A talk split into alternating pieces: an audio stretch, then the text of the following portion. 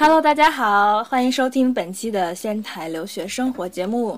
哦，我先讲一下学友会的近期活动哈。学友会呢，哎，要不然会长来讲吧。会长你也，今年会长又来做客了，来，会长会长来 简单介绍一下我们那个钓鱼活动吧。什么活动？钓鱼吧，因为距距离距离上一次录节目只有一个礼拜的时间，所以中间也就是一个钓鱼活动，就是。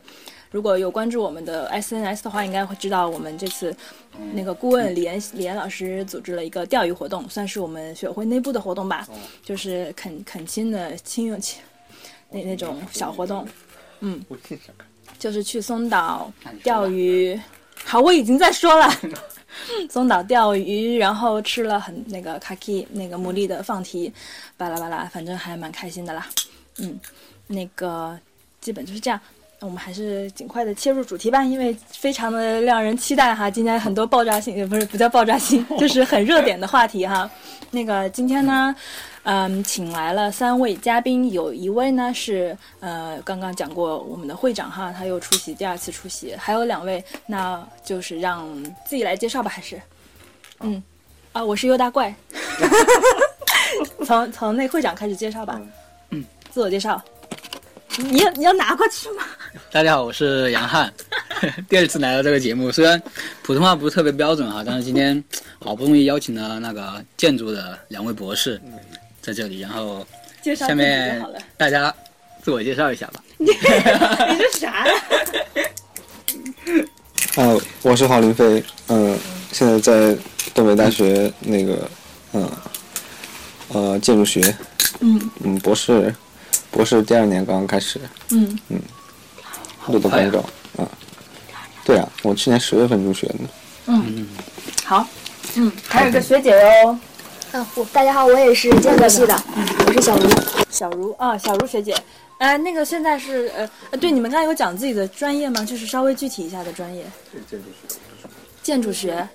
你们三个都是建筑学，那不是有那有有稍微偏向的一点的，就比如说你们俩是比较偏向。郝林飞是建筑抗震吧？我是我是隔震减震吧？隔震减震。这么细，那我应该是都市建筑规划、都市建筑计划设计啊，最高大上的啊啊，我不懂 啊。那呃，顺便补充，就小茹学姐是那个博。博士一年级，博士一年级啊，就是非非常高智商的三三位嘉宾。嗯，那个，那我想说，那个今天就先从那个最近的两则新闻来说起吧。那个大家都知道哈，上周左右在那个还蛮巧的，基本是同时的一两，就差一两天吧。国内的那个四川康定发生了六点三级地震，是说有五个人死了是吧？死了五个人，然后五十个人五十五个人伤了。然后呢，在日本的长野发生了六弱六弱级地震，我不知道伤亡人数哈，但我知道有说三十一栋建筑全全部损坏，然后有五五百栋建筑是一半坏一半坏或者是一部分损坏的这样一个情况。那我我们这些那个行外人哈，一听这个新闻就不免免不得就想就想就想起来比较说这个日本和国内的这个这个建筑。是抗震方面的哈，哎，那要不然首先你们先讲一下这个长野的六弱和这个四川康定的六点三级地震这两个级数是六点三五点三呃六点六点三级，这这两个级数是什么概念？是同一个是同一个概念吗？不是，那可以讲一下吧。好的，那个那个东日本大地震就是才六嘛，因为因为学姐在摇头，在仙台在仙台测到的，就仙台市内的震度是六。应该是六，正中的话应该是对，因为它是它是 OK 嘛，它是海海里面，就是它的正中在海上，正中在海里面，对，正中在海里面，正中是八八度吗？八八。是八。哦，对，嗯，然后那那仙台那东日本大地震的话，按中国的来讲是，那起码也八度以上了，嗯。对吧？所以六点三的话，你这个你这个烈度和震级要分开。其实咱要讲讲，先讲一下中国的划分这个，因为中国的那个震级和烈度又不一样。对，大家可能一般人震级和烈度要先搞清楚这两个概念，就是就是这个震级是一个地震只有一个震级，然后烈度是一个地震会有好几个烈度，就是一个你看那个震就像一个灯泡，嗯，那个。它的瓦数是一定的，嗯。这个就叫它的震级。嗯，但是你这个房子里面，你远一点，它就它就暗，就就是光就少啊，烈近一点烈度就是当地的，比如说。人感受到的这个到那儿感受到的比如说你。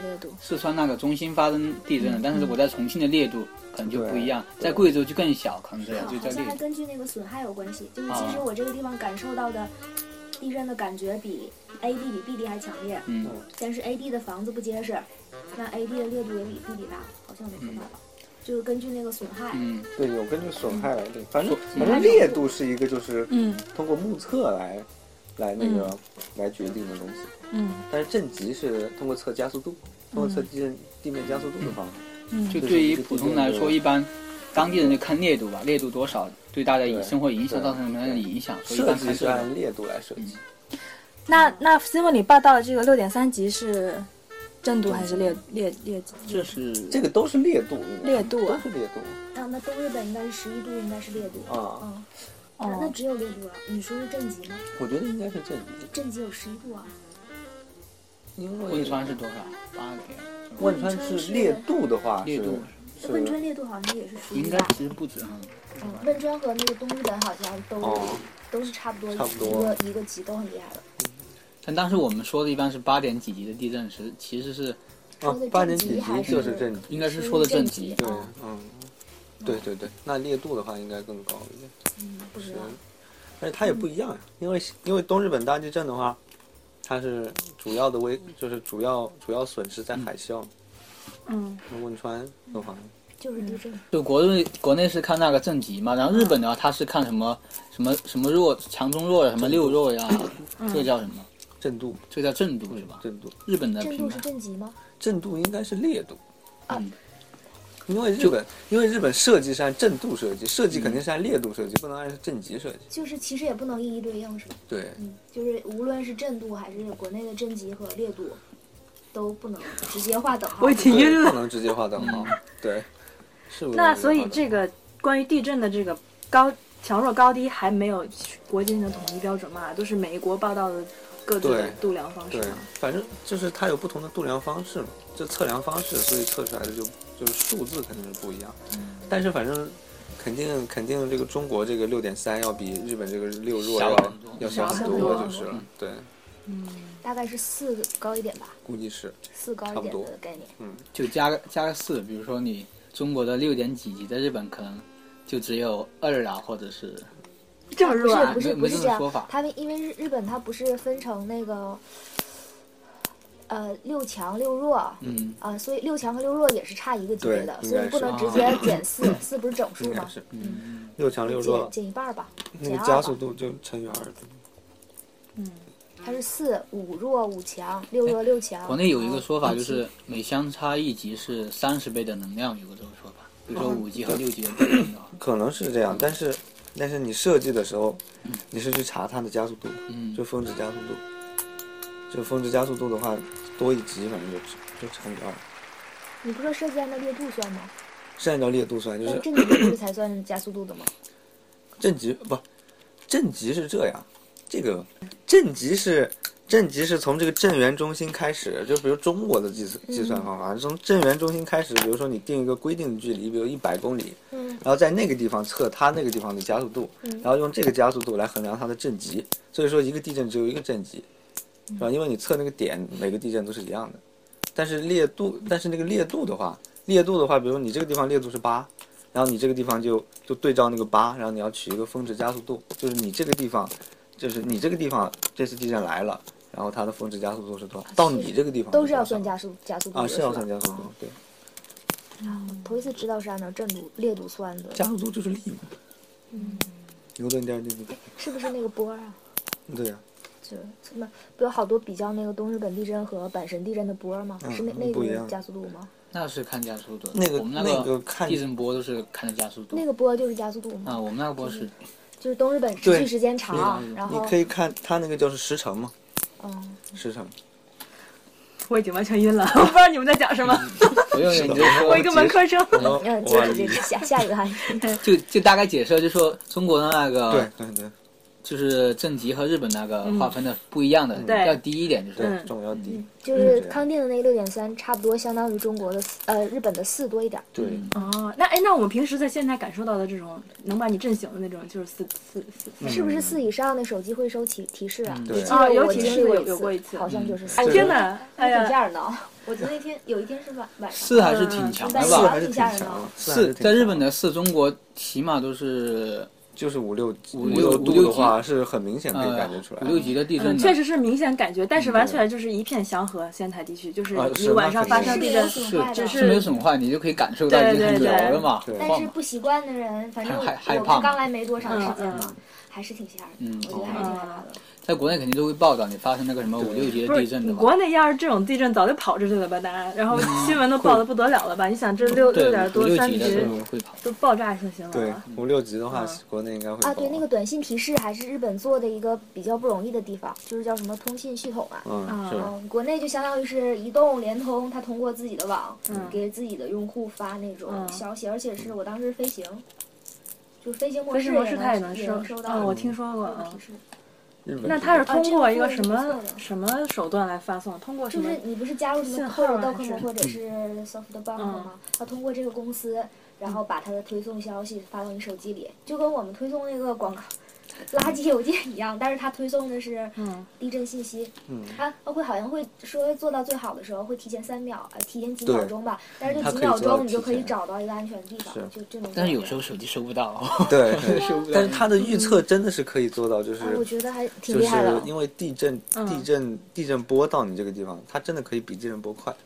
可是首首先我到我住了一年多仙台，我只收到过一次手机响。原来我觉得也有也有几次跟那个差不多震度，我哦人生感觉的嗯话，，有时候是那个不太灵，但是但是你要知道报道的话，是真的是大地震来提前的话就很不容易对了。，是提前三秒钟，一般你像张恒的那个地动仪，不是发生了地震之后才可以是，啊，是吗？是吗？那他为什么牛啊？但是也是也很牛啊，在因为当时他不知道，就是解放军不知道去哪儿救。对，当时像唐唐山大地震的知道吧明白明白了明白了啊！通讯还断了是吧？对，就是在其实，在其他地方也是，你发生之后马上知道对，也算解放军有什么也关系？算厉害的，就是发生了地震马上报道也算很厉害的技术。如果提前的话就太不容哦易了。这样这样。呃，其次我朋友他两个手机，一个是呃那个换了一个手机，换了公司，所以他原来手机应该是，嗯，哦，可能是因为有卡呀，只要有卡，对 尽管你号停了，收到只要你号停了，它还是会有是那个吗？不知道没卡，但是但愿不要收到。因为我就是怎么说，好像是感觉就是空手机里面也没有什么也会 SIM 卡，它也会嗯响，也不知道它是通过一个什么，除非你关关机，应该不会那个 关机还关机好吓人关机又开机，自动开机。那开机时间来不及。嗯，好吧，那说到这儿就会想就会想到说，那个国内的建筑是不是抗震是零啊？是不是？像我们这种不明真相的群众哈，总觉得来来日本之后，觉得是不是国内的抗震建筑是坨屎啊？嗯，你你们这些那个专业人员来给我们讲一下，扫会会长扫扫盲先。说，我觉得嘛，首先，亲身经历过。嗯，我我是经历过那个五幺二地震的，哦，然后那是日本几级来着？是当时是八点三级，可能不止。你在重庆我在？重庆 然后然后我当时家里面是害十楼，嗯。就当时我当时我是迟到了，因为中午嘛，嗯。其实大家都在学校，我在家里睡睡觉。啊啊！那时候就这样然后我一刚起来，我我一发现两点二十多了，要迟到了嘛，嗯。下午我就去在那洗脸，懵懵懂懂的睡了午觉，就突然就房子就开始摇，嗯，然后我当时我我二姨妈嗯。和我住在一起，我就说，我姨妈说他说什么关系啊？她说那个房子在摇啊，杨汉，我说我说好像是，我以为我在做梦，其实因为刚醒，嗯。但后面越来越摇，他房子要倒了，他是这样说的，嗯。我说我说我说快跑，地震，嗯。但是当时给我们什么概念？因为在重庆没是很少有那种地震，地质环境条件比较好。嗯，对，我就觉得当时我就觉得这么大地震肯定是一来肯定房子就要倒，嗯。我就说赶快跑地震了，我就我是拉着我二姨妈往那冲，嗯，但是但是冲冲不出去，他就是他特别慢，然后他让我先跑，我当但他真的腿软了。但是我确实先跑，确实是。真的，我跑一段之后，就是我那楼梯，我当时那楼梯是十楼，但是没有电梯。重庆比较当时山不城嘛很多很多时候那个时候没有电梯。然后当时我记得那个是两跑，就这样跑下来再折一下一个平台。嗯嗯当时我一般走的话是，那个走这一个段的话，应该是走这一层楼，大概是要个十几秒，呃，可能七八秒钟肯定要的。我记得当时有十几阶这样下来，加起来有大概二十阶、三十阶嘛。我那一段只用了两下就跳下去了，哦，一个扶扶梯我一撑着，一手撑着扶梯，然后嘣嘣两下就下去。后来你二姨妈对你态度有没有变化？最后我觉得我我跑下去可能用了不到三十秒就跑下去了，十分钟。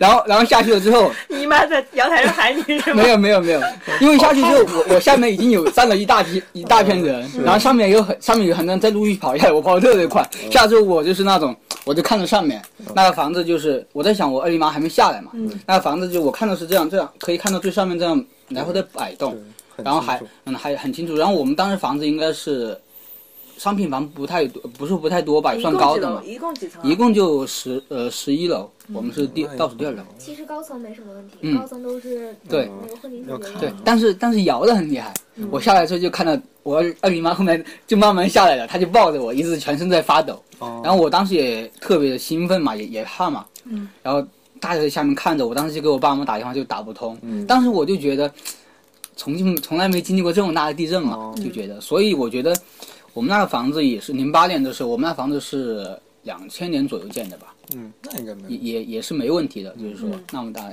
当时我觉得重庆的烈度是有期的，好像是报道是有期的。重庆是集中灾区吗？重庆不是，有有一部分是吧？实际上一共十一共是二十。实际上它是朝西北那个方向，就是对朝甘肃和陕西那个这方向更大样这样一。个方向吗？嗯，那个方向的危害更大。但是当时还是挺东北西挺大的。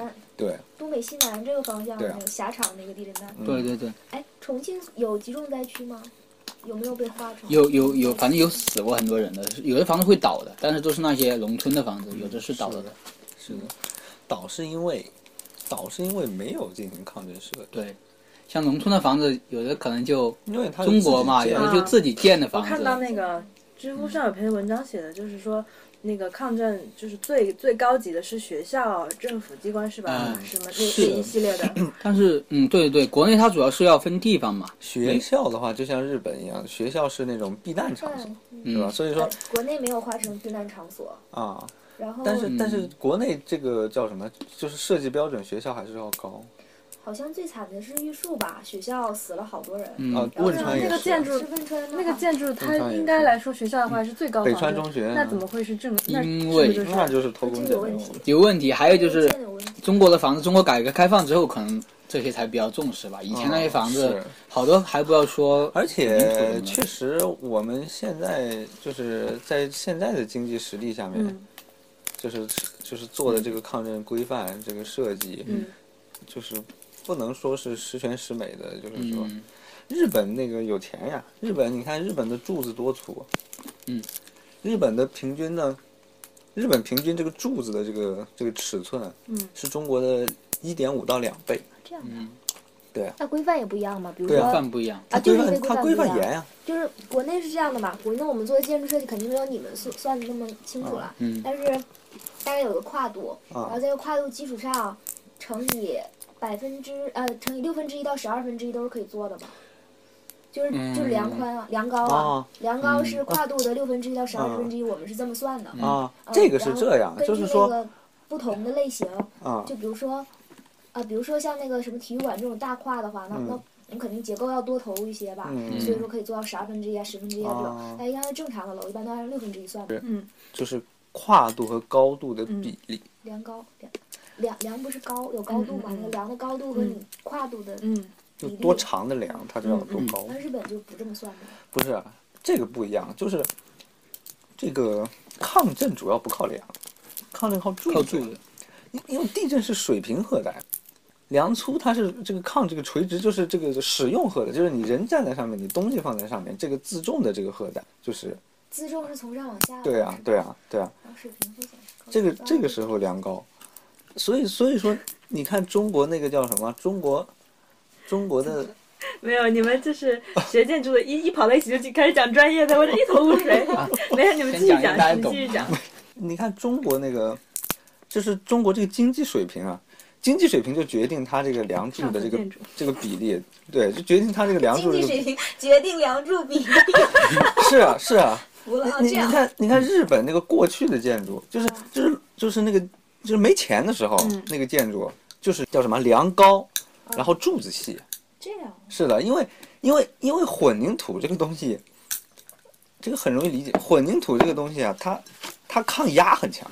嗯你想是不是？它抗压很强。嗯。那么，那么它抗弯不行，这个梁是受弯的，是吧？所以这个没钱的时候，他不考虑抗震，嗯他不考虑抗震，他只考虑承重。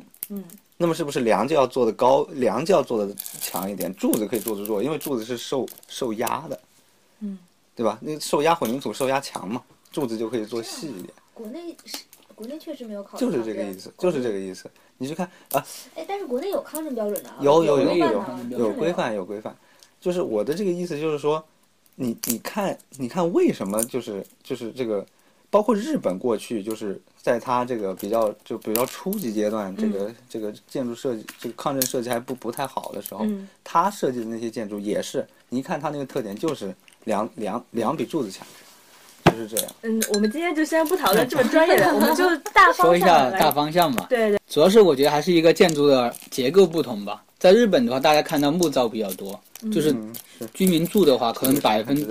嗯百分之八十吧，可能自己住的房子都是木造的。嗯然后最抗震最好的肯定是钢，嗯钢，然后后面钢钢结构最好，然后后面是木造，最后是混凝土。嗯当然也有砖砖砌结构是最差的，嗯就用像国内以前用砖什么修的房子。嗯像日本的话，好像是阪神大地震之后就不用砖了，他们就觉得砖这个东西，比如说一个砖砌一堵墙，一打下去一拳，可不是打下去一拳，一个炮弹打过去，它倒了的话，整个房子就就全部倒了。嗯混凝土的话可能是。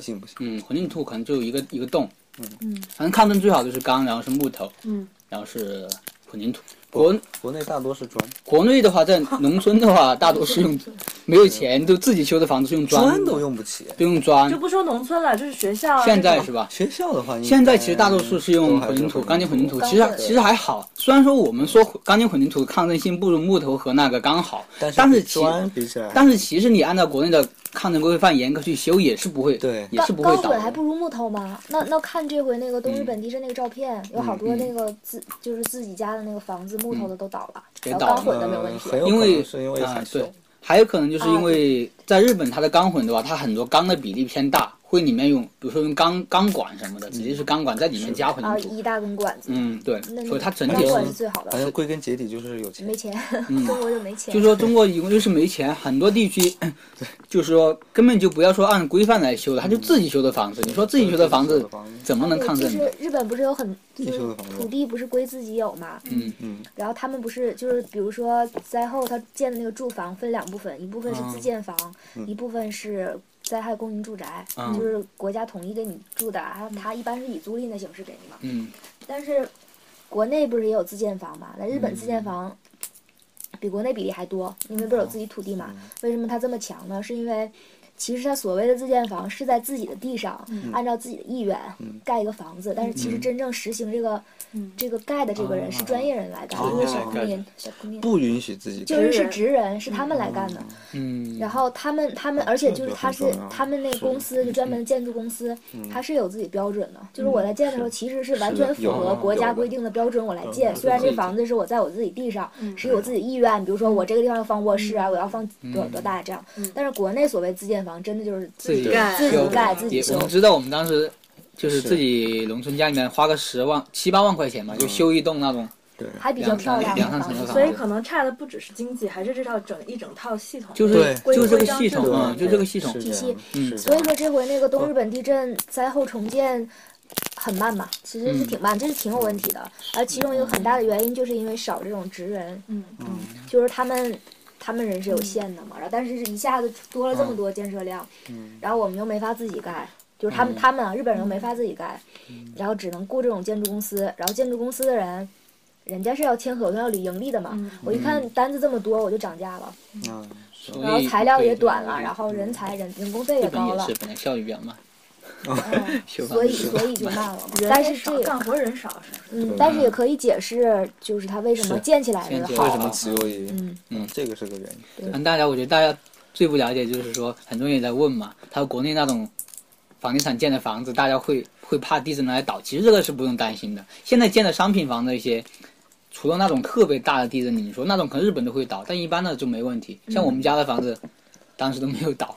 对，你说好的，因为很多地方是中国的贫富差距太大了，所以很多规范中国的规范。是非常就安全系数指的很大，嗯因为他们知道中国的这个施工水平比较低，对对对，然后而且这个偷工减料比较严重，所以嗯所以就是如果要真的是从专业角度上讲的话，其实从专业上还真是说不出来什么。嗯，就说技术的话，他们说技中国技术太差，其实根本就没有。但是嗯，就是说实施的时候，实施的时候那就那样就很复杂嘛，就包括对政策执行对对对啊，然后包括经济啊，就整个都不是说专业人员可能又关乎解决的问题。国民性之类的。日本这种一丝不苟的精神嗯跟咱们这一比就，那你看那个现在你看汶川地震以后，汶川地震以后四川四川那边的重建，对对对，从现在的情况看，那不还是像刘汉这种人，对吧嗯，？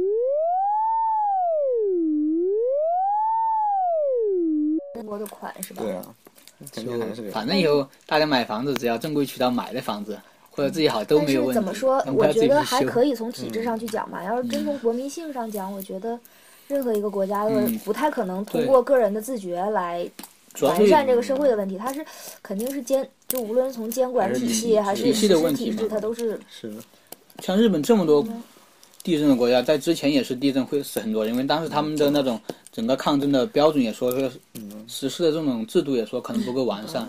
嗯，现在比较有钱了之后，然后规章制度完善了之后，自然是没问题，不能说是技术的问题，我觉得。所以说我们那我们国内的技术完全比不会比这个日本差，只对对是说我们对对缺乏这样一个体系嗯，还没有做到那个。有的技术是有，但是因为考虑到经济的原因嗯，我们不能把它放在规范。就是一个特别复杂的问题，嗯，就不是说通过专业领域的知识就可以解决的。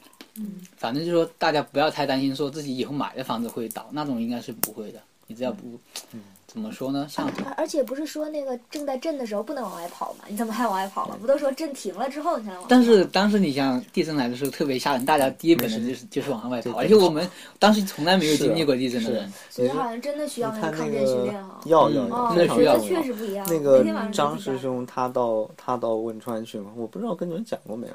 张师兄到汶川去，汶川那个学校很多学校死学生死了很多啊。嗯，那个你你去看非常惨，那个学生全都是压在那个就是全都压在楼梯底。楼梯底下，就是跑的过程中，对，就是因为没有这种合理的疏散，就是对对，楼梯楼梯本来就是一个薄弱的地方，啊然后你地震来了，大家都跑到楼梯那儿去，一下就一下那个楼梯的那个重量马上又又增又又又又增加。而且配套设施根本没有跟上吧？学校里面有有那什么 AED 什么的吗？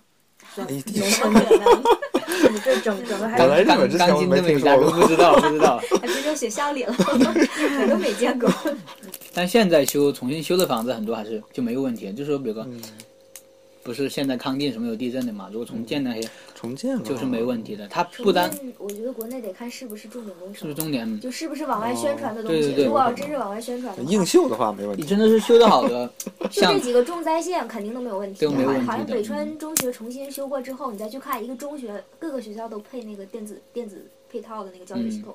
嗯，是。然后人家像云南这些都要用隔震技术了，还不要说钢筋混凝土、钢筋加构、隔震这些都要嗯那加上怎么可能用得起嘛？现在，其实他们很开心的，地震来了，嗯，就是重新对后人来说也是一个不是就就政府帮他盖房子，嗯，我觉得对当地政府来讲可能挺开心的，但是对居民来讲肯定还是。挺胖啊，地震来的。你刚来日本的时候，一个小地震大家就怕的要命。这么说，日本像我们在仙台这种一月一震的这种频率的话，在国内早就是不是天津的新闻都爆开了，一震就一个新闻。这个在在云南应该不会，云南没有那个地方也没有那么多地震，没有。日本地震太多了，这种其实东北地区也算日本比较频繁的了，我同学在在关西、在东京，嗯，好像对，不是说就经常经历地震了。大阪就是沿沿大地震太平洋这边嗯嗯，所以说他地日本老震，然后经验丰富也是一个原因之一。是的，嗯他们比较认真呀，他们每次地震完了，他们的抗震演习啊这些都每年都而而且搞它整个这个抗震这个这个规范，他都会往前前进一步，嗯感觉是。对对，上次嗯，日本日本是几几段式设计啊？上次说了嘛，那个中国不是什么三段三段三哦是的三段式什么叫三段式设计啊？就是叫什么？就是说以前大震、小震、中震嘛，可以对对对，简单说。就是说以前的话就是地震，以前我只有一个目标，嗯就地震来了我这个房子不倒，嗯呃不是，就是地震来了我这个房子不坏，嗯但是这个目标对大震你就不不管用了，嗯，肯定会坏。对，肯定会坏。嗯，那么就要根据地震的大小来定我的目标，是吧？小震的时候我让它不小坏，震不坏，对；呃大震的时候我让大震它不倒，中震中正可修吧，应该是对。中正可修，小镇不坏但。是是大镇不倒。提的提的是这样提，但实际上没有方法来实现。具体的 还是这个政策这方缺失，不是，就是技术，这个技术问题，那缺你们这帮人呗。也不是缺我。他这这只是一个理论的，日本也可能这样说，但是就是这个也不可能完全保保证，就是说小镇一点不坏。对，这个理念就是基于性性能的设计，就是我们有个目标，达到什么样的目标？嗯，哎，中国这一套是不是最早是跟那个苏联学的？嗯，苏联和美其国吧，应该都是。其实中国很多都是跟日本学的。地震好像没有过。中国的抗震就灾后啊，就是已经震完了，嗯我要建设它，确实是从日本学的。嗯嗯，嗯日本那个专家队是汶川地震完了第一波去的专家。还是人家有经验？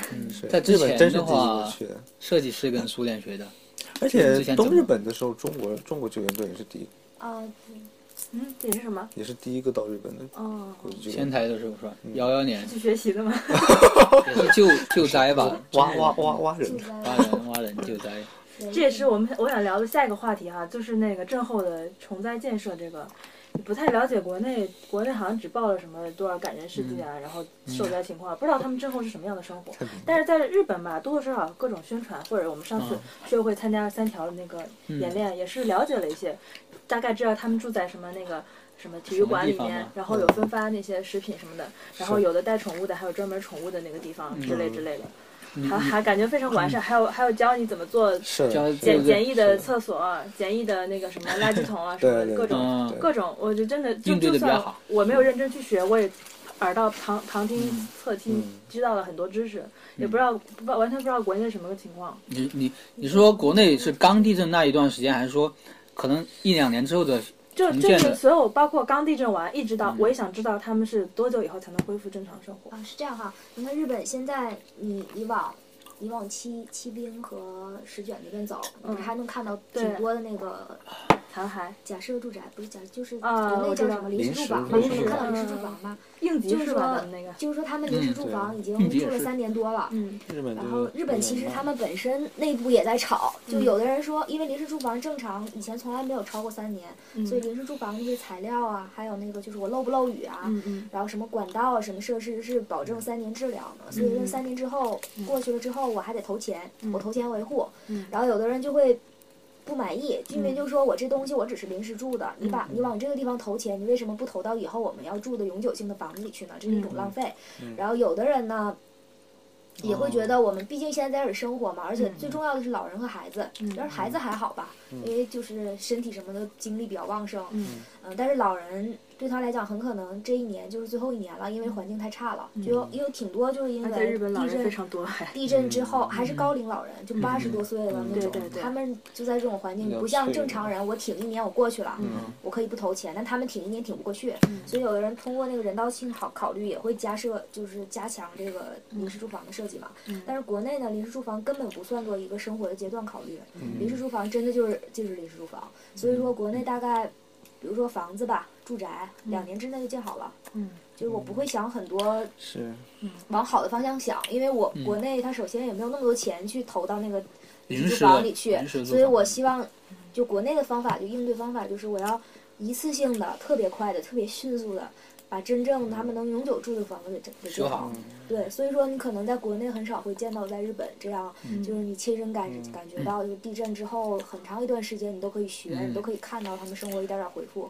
国内是对对对一，下子跳跃式的那种，很快。所以可能国内不考看不太到。虑这个阶段就，是临时的阶段，国内不太考虑，而这个阶且段就先凑合着。就是只有在日本的话，他们速度比较慢嘛，建房子建的比较慢。在国内的话，可能是工人也不休息，节假日也在通宵在建，白天也在修，晚上也在修，所以国内搞得很快。知道什么叫拼命地国内可以，我全我全个国全就是全24整个国家我都嗯都去帮你，都去帮他。但日本做不到嘛？日本所以它有就只是临时的只是地方政府我在做这个东西嘛，所以他们需要临临时这个东西也很重要。应急有好多。研究也在考虑这个，但是国内 真的是不考虑。你看东北亚应急应该也应急是怎么还在做啊？多少对，也年了？也是当时为了四年半了嘛嗯，对啊，但是这也是他们的问题，因为正常嗯临时住房，像即使日本的话，它临时住房能住三年，这其实已经很了不起了嘛。嗯但现在还在住，就是还在住，我到底怎么办？我是那边一边加紧着，我一边这边还得投钱，嗯然后同时临时住房里住的，其实真正现在就剩下来那些人是嗯没什么钱等着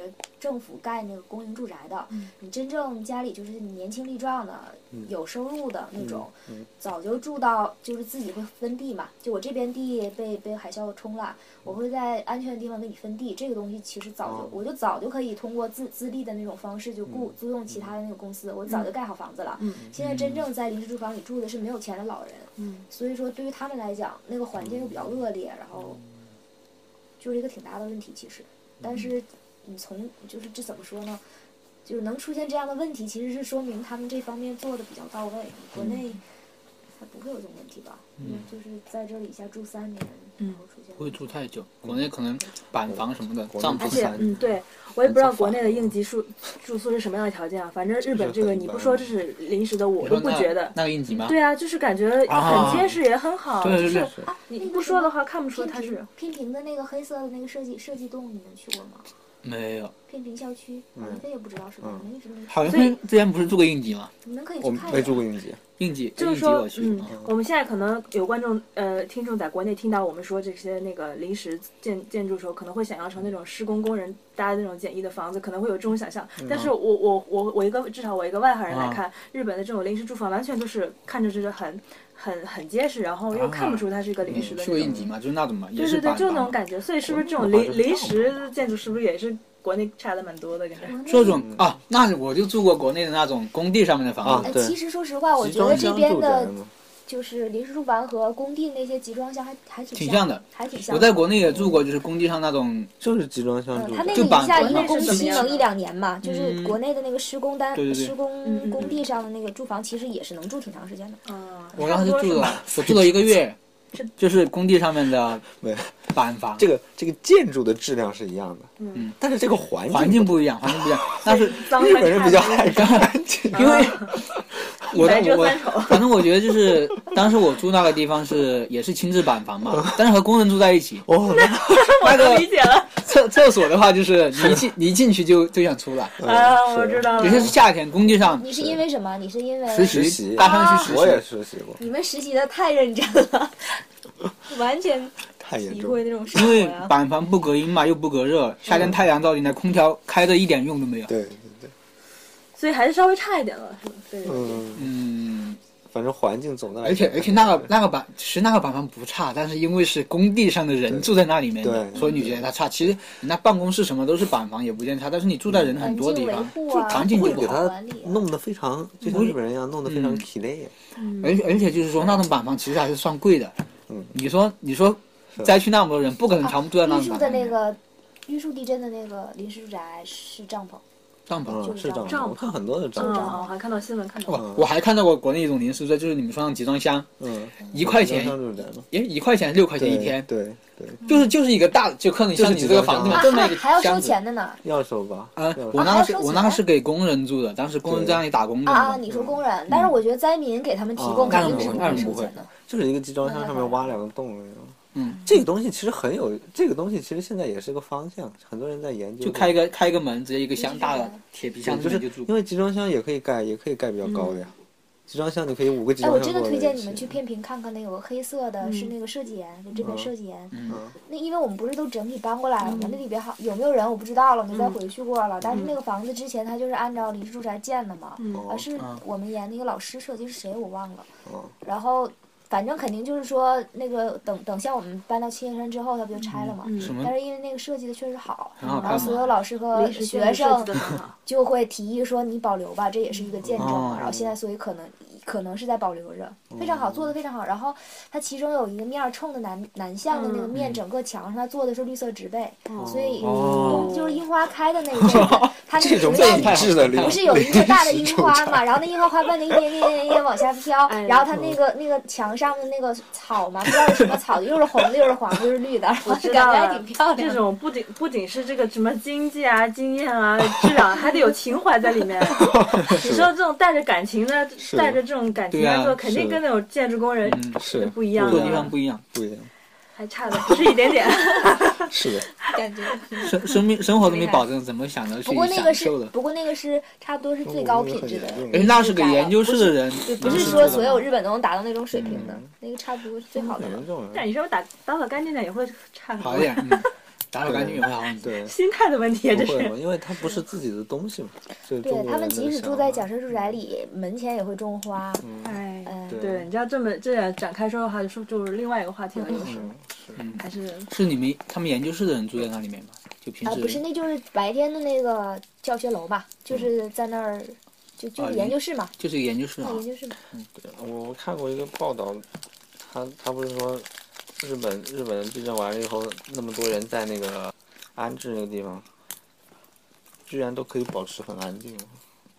啊，对，这个我还有看到一个纪录片，就是说，呃，那个，嗯，三幺大地震的那那会儿的一个事儿，说一有一家人他有宠物，带着宠物一起去那个集体的那个体育馆吧。啊，你看到过？然后猫就是因为这种突然变的环境以及这种压抑的环境失语了。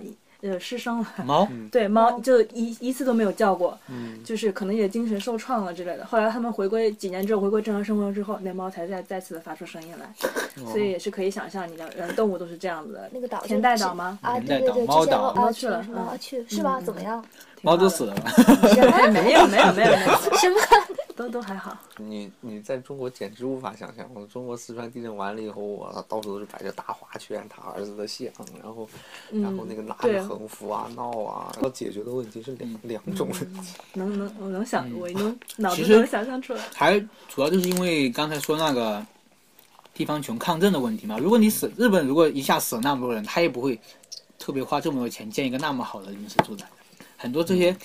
死去家人的这些家属的问题，还有这些问题都没解决，他怎么能去想到我们保护的生活的好？阪神大地震不就是因为地震死了很多人吗？嗯，是的。嗯，那个时候状态可能那阪神大地震也就是那个九五年吗？五千人或者四千人吧，死了。但日本本来人也少，不过他们密度高。对啊，你像在这种情况下。但是其实汶川确实那个那个范围大。对啊，八万人。就是你从地理吧，你就从地理范围上看，它就比阪神大好多倍嘛。我的还有一个问题哈，就是说，像我现在住的这个阿巴多，这个租的这个房子也是，它是多少年以前了？几十年、二三十年以前的房子了，里面依然是现在住的跟新的一样。嗯。就是，但是你要是在国内的话，你要说二十多年前的房子，你一下子肯定先是有那种嗅觉的感觉，是那种老老房子味儿，然后就脏乱差，以及各种那个配套设施的不不齐全。但日本他们是怎么个情况？为什么可以做到？那就是大家都爱护。其实主要是爱护的问题嘛，还有就是他外面打扫这些，你国内一个房子放旧了的话，他不会去管的呀，又不是谁的房子，为什么就舍放在那里不不去住的话会去打扫吗？日本肯定就不会。可是你想，国内房子久了，但如果干净的话，还有什么管道的问题？你那个当初铺的管道可能跟现在的不配套，它老旧或者是各种问题。你说生锈吗？呃，这个问题是没有，是吗？我住的那个房子的管管子就是水管是生锈的嘛，然后大靠谱不是可以打水吗？嗯嗯，我每周去大靠谱打水，然后它大概过了好久了，然后现在开始换了嘛，换掉了嘛，就是说明它一直一直在维护了，可能国内维护做的不行嘛。是。没人管，老的就是那种老小区的话，没有物业的概念，当时。但这边也没有物业吧？这没有小区的概念吧？这没有小区。但是楼楼肯定是有管理员的。对，楼有管理员。有楼的管理员。不，国内那个白墙上过几天就就全是脚印儿，这个事儿。啊，小广告。还是还是说，这是素质素质问题。我想说的还是这种，就是更怎么说？像国内哈，国内很少有看到几十年前的房子，是不是都是？总是一轮一轮的推掉来推掉来。国内发展太快，它那种房子一旧，房地产肯定把倒了之后重新修要赚钱嘛，大家那么多钱，对啊。我新建一个比维护收益要高。而且就是国内以前的房子是因为太差了，所以大家也要就不想住。像我们我们家嗯，婆婆家的房子是那种我爸他自己修的，用泥巴自己修的，那房子不可能几十对年前还。这倒是。二三十年不过好像我，听说东京的那个状况肯定是没有现在好，就是人只要一多一杂，嗯。外人一多是也不行。这倒是，嗯，这倒是。就去东京，嗯就比如说垃圾吧，就不会就也会遇到地上是有。就是上次去神户不就是？我到神户都觉得、都觉神户居然会，乱穿马路，一是人横穿马路，二是那些大叔大妈随便在车上，哎，你是哪个来的人呐、什么就捡起都不用。对嗯。就神户说话声关系关西人关系人真的就不一样。嗯，现在国内新盖的那一批房子，嗯。能能跟日本的这些新房子能能比上吗？硬还比方像这种智智能房间啊那种，国内有啊跟，上吗？那不？行。你要那说个，而且哈，我之前看一本书上面就说，就是他们在就是北京的体验，嗯。就是嗯。新很新很贵的、很中心地带非常好的一套设施，嗯。梦熊。但是进去之后发现，什么门儿用几天就坏了，嗯，然后窗台那个沿儿没对紧什么的。这些小的问题肯定还是很有可能的，因为都国内是房地产市场，赚钱的嘛。他对啊，是你把这个房子买下来已经，对，已经，你把这个房子买下来已经不得了了。嗯，就就是说你要看，还是要看你买什么样的房子，买买哪些房地产商的房子。你说对啊，你说国内大家挑房子，嗯，肯定先看地段、看价格，对啊，对吧？会会有谁还谁？处在一个浮夸的时段。对啊，嗯会有谁关心它是不是什么什么免震建筑？嗯 就是。泡泡沫灭了就好了。不过确实国内震的次数是太少了。你在太少了你像北京的真是没震过，就是最北近的唐京也是地震山，带呀，对吧？嗯，唐山、北京这边、河北也是地震带，是啊，就是唐山那个地震带，对吧？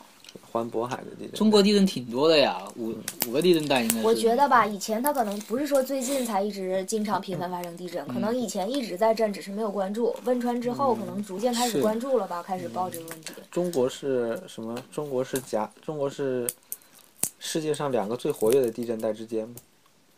哪个和哪个啊？就是东太平洋和欧亚这边和欧亚，就是喜马拉雅山那一片，就是四川这个部分和和日本日本海洋这海洋和嗯大陆板块之间。对，嗯，是最最活跃的。不过吧，就是海洋那边吧，有日本和朝鲜、韩国帮我们挡着，好一点儿。嗯，是那边比较少，主要就是这边。其实就是就刚才说的，其实最主要一点就是因为，嗯，可能体制不一样，就是钱钱的方面不一样，还有就是因为房子的结构不一样。日本人他们喜欢一个人一个人住嘛，木造的自自然就抗震。但是这个有个问题就是防火和隔音没那么好。嗯国内的人可能嗯，这种高层建筑，大家可能更关心隔音一点嘛，所以混凝土、钢筋结构的话比较多。哦，日本房子隔音好像确实不怎么好，嗯跟国内因为木造的嘛，所以有时候就有个这个问题。但相应的，它抗震肯定是要好很多。嗯国内东西部差别太大。前两天他们去五十子，他们去甘南，啊，对啊，啊，我听张师兄对讲，哎，就甘南。你你们去了吗？对对，我们也没去他们去了他们仨，老师去了。对，哦。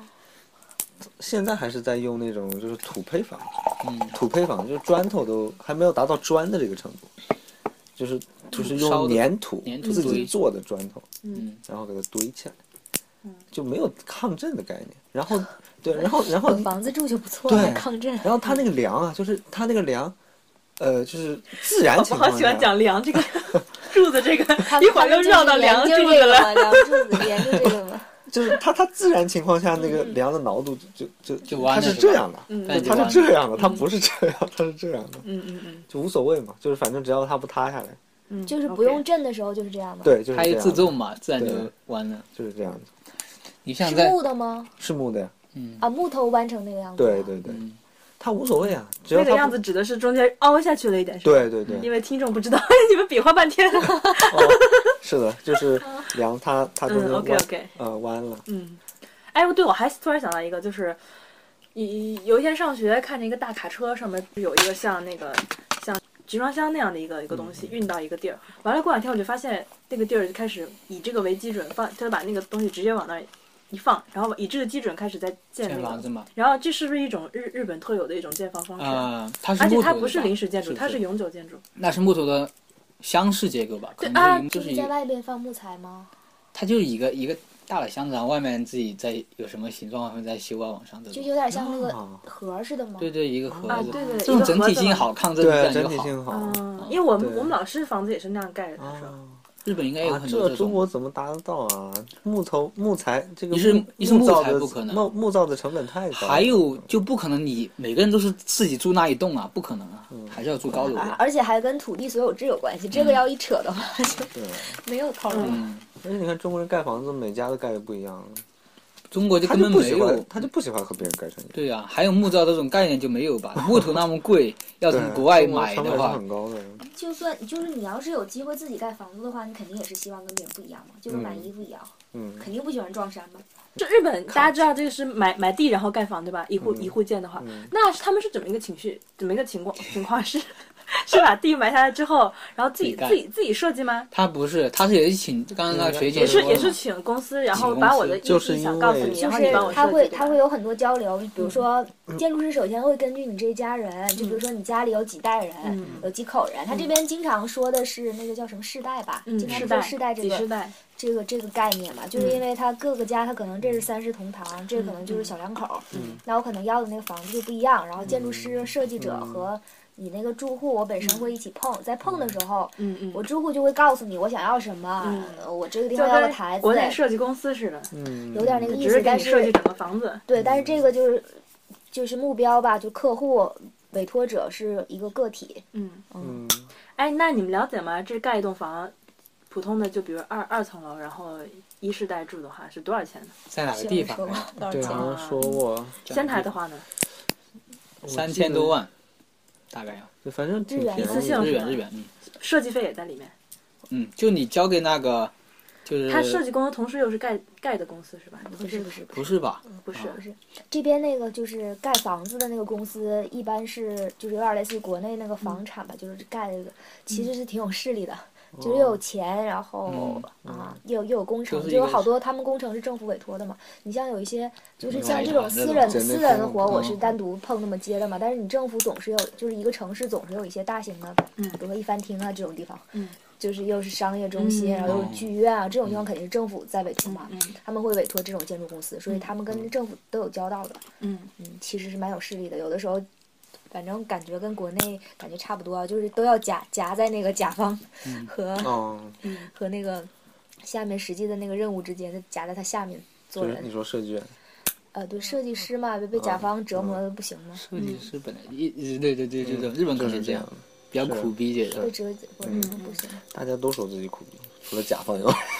哦，真的，有的时候你要碰到不好的甲方，你简直没法说。之前我同学说的有个问题，他们他们那个设计院设计的房子，现在国内房产市场不是特别好嘛，嗯然后房子卖不出去嘛，然后甲方刚建了一套小区，然后卖不出去，然后甲方就就标了，就跟那个他们那个设计设计设计方说是你们设计的不好，所以我才卖不出去的，你们把所有户型都给我改了，就是你知道设计的。就是相当大的任务量了嘛，而且是没有必要的，并不是因为他们设计的不好嘛，然后没有办法，为了收钱，他们只能改。嗯，然后改完之后，然后后来那个国家那个政策就是不仅就是限限购限购二套房的那个政策不是取消了吗？嗯，限购二套房那个政策取消了之后，房产市场又开始稍微回暖了，然后他们那个小区。那个房子卖出去一多半儿，一下子哦就是业绩非常好。然后这个时候设计院想，这回你总得说是我们设计的好，不是我们设计的问题了吧？然后碰的时候，甲方说是我们营销做的好，怎么就是他们那个？怎么都是他们好，嗯，没办法，国内甲方就是甲方就是爷呀，甲方就是爷。关于关于设计，我们下一期节目再讲。我们中间稍微那个断一下，因为这已经讲一个小时了。那那就是以以上上上阶段讲的这些抗震之类的，大家还有补充吗？反正总的来讲就是，嗯中国和日本属于不同的阶段，嗯，会越来越好，反正我觉得嗯，会越来越好慢，慢的还是。慢慢来。日本领先很多啊，日本真是很几十年前就已经嗯，中国还没还没新中国还没成立的时候，人家就对在考虑这些规范很成熟了，嗯是很成熟，对。未来一片光明，就只要有时间就好。现在国内的发展相当于日本的几十年代吗？这个七几年吧，有没有？对对，真的是七几年真的是就是真的是，日日本房地产要泡沫哦不，要最最好的那那几年，嗯，最好不是就七八十年代九十年代泡沫，九十年代是破就。已经破了可。以，你可以那差不多，我们这期节目就先就先讲到这儿吧。嗯，好，好，谢谢大家的收听。然后关于收听节目方式以及关注我们的方式有两种。收听节目呢，首先是这个励志 FM，励志 FM 里面搜索那个或者呃中国现代留学生活这几个字就可以搜搜到我们，然后可以收听我们节目。然后在 Podcast 也是同样的，搜索这几个字就可以可以找到我们，欢迎大家打分哦。然后呢，关注我们，关注我们学友会呢，就是你可以在 Facebook 或微博关注我们，那搜索那个仙台地区中国学友会这几个字就可以找到我们。我们会发布各种活动信息以及各种节目更新信息啊之类的。嗯，欢迎大家有反馈，任何反馈和意见、问题都可以来问我们。那这期节目就先到这里啦，拜拜。拜拜拜。拜。